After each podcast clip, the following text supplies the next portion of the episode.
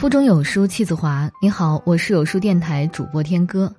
今天我们要分享的文章是毕淑敏的。记住，你的眼睛会出卖你。一起来听。很小的时候，如果我有了过失，说了谎话，又不愿承认的时候，妈妈就会说：“看着我的眼睛。”如果我襟怀坦荡，我就敢看着他的眼睛；否则，就只有羞愧的低头。从此，我面对别人的时候，看着他的眼睛。悲伤会使我的眼睛噙满泪水，却不会使我闭上眼睛。看着批评我的目光，我会激起正视缺点的勇气与信念。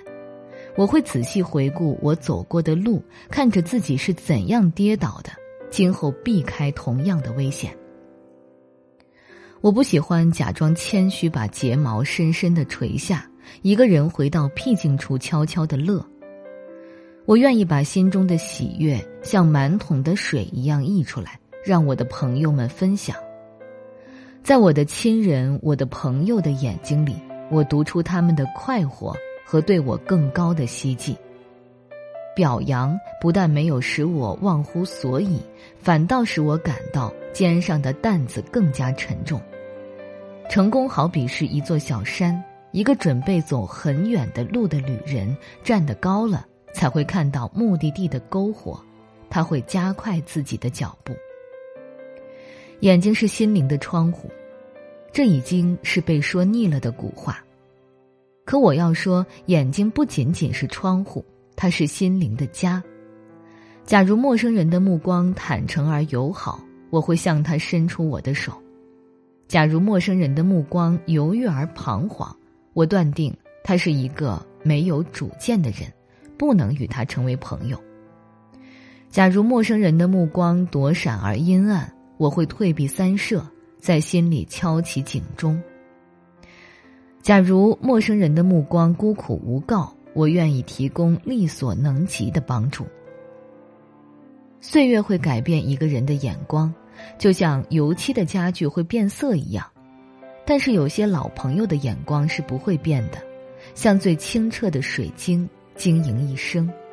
但他们的眼睛会随着喜怒哀乐变换颜色。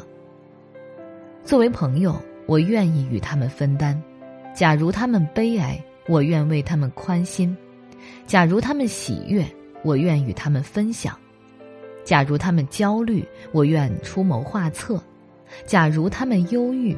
我愿陪着他们沿着静静的小河走很远很远。他是否还保持着童年人的纯真与善良？他是否还凝聚着少年人的敏锐与蓬勃？他在历尽沧桑以后，是否还向往人世间的真善美？面对今后岁月的风霜雨雪，他是否依旧满怀勇气与希望？它就是树干上斑驳的年轮和随风摇曳的无数嫩叶，它们既苍老又年轻，流露出大自然无限的生机。那是苍穹无数的星辰，天是那样幽蓝而辽阔，周围是那样静寂而悠远。作为一个单独的人，我们是多么渺小啊！但正是看似微不足道的人类，开始了征服宇宙的长征。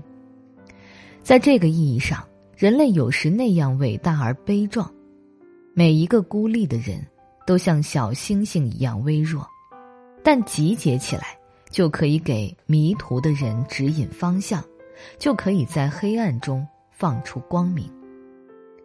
我注视着滔滔的流水，浪花就是他的眼睛。生命在于运动，假如大海没有了波涛，就结束了它浩瀚博大的使命，大海就瞎了，成为死水一潭，再也不能负载舟楫远航，再也不能任海鸥翱翔，再也不能繁养无数的水族，再也不能驮着我们在海滩上嬉戏。世界上所有的生灵都有他们的眼睛。就看你用不用心寻找，就看你有没有勇气和他对视。当我刚刚开始学习注视别人的眼睛的时候，心中很有些不安，我觉得自己是个小小的孩童，我怎么敢看着别人的眼睛？那不是太不尊敬人了吗？我对妈妈讲了我的顾虑，她笑了，说：“那你明天试着看看老师的眼睛。”第二天在课堂上，我开始注视着老师的眼睛，好怪呀！老师好像专门给我一个人讲课似的，我的思考紧紧的跟随老师的讲解。在知识的密林里寻觅。当讲到重要的地方，我看到老师的眼睛里冒出精彩的火花，我知道自己一定要记住它。当老师的眼光像湖水一样平静的时候，我知道这只需要一般掌握。当我在读老师的眼睛的时候，老师也在读我的眼睛。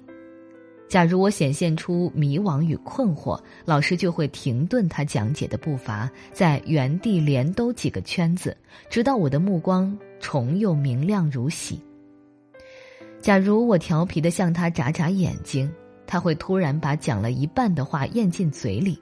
他知道我已心领神会，可以继续向下讲了。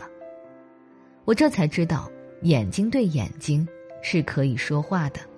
他们进行无声的交流，在这种通行的世界语里，容不得谎言，用不着翻译。他们比嘴巴更真实的反映出一个人隐秘的内心世界。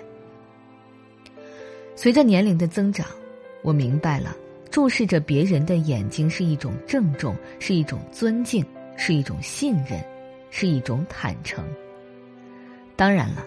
这种注视不是死瞪瞪的盯着人家看，那样可真有点傻乎乎，并且不文雅了。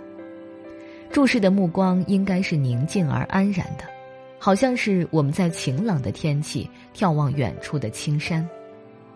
如果我听懂了他的话，我会轻轻的点头；如果我需要向他详细解说，我会用目光传达出这种请求。注视着别人的眼睛，也给自己提出了更高的要求。当我注视着别人的眼睛说“谢谢你”的时候，我必须发自内心的真诚；当我注视着别人的眼睛说“对不起”的时候，我必须传递由衷的歉意；当我注视着别人的眼睛说“我能把这件事儿做好”时，我一定要有下一个必胜的信心；当我注视着别人的眼睛说“请相信我”时，我觉得自己陡然间增长了才干和胆魄。医学家证明，人在说谎的时候，无论他多么历练老辣，他的眼睛都会泄露他的秘密，他的瞳孔会扩散变大，他的视线会游移，眼睑也会不由自主的下垂。为了我们能够勇敢的注视别人的眼睛，并且不怕被别人注视，让我们做一个。襟怀坦荡，心灵像水晶般透明的人。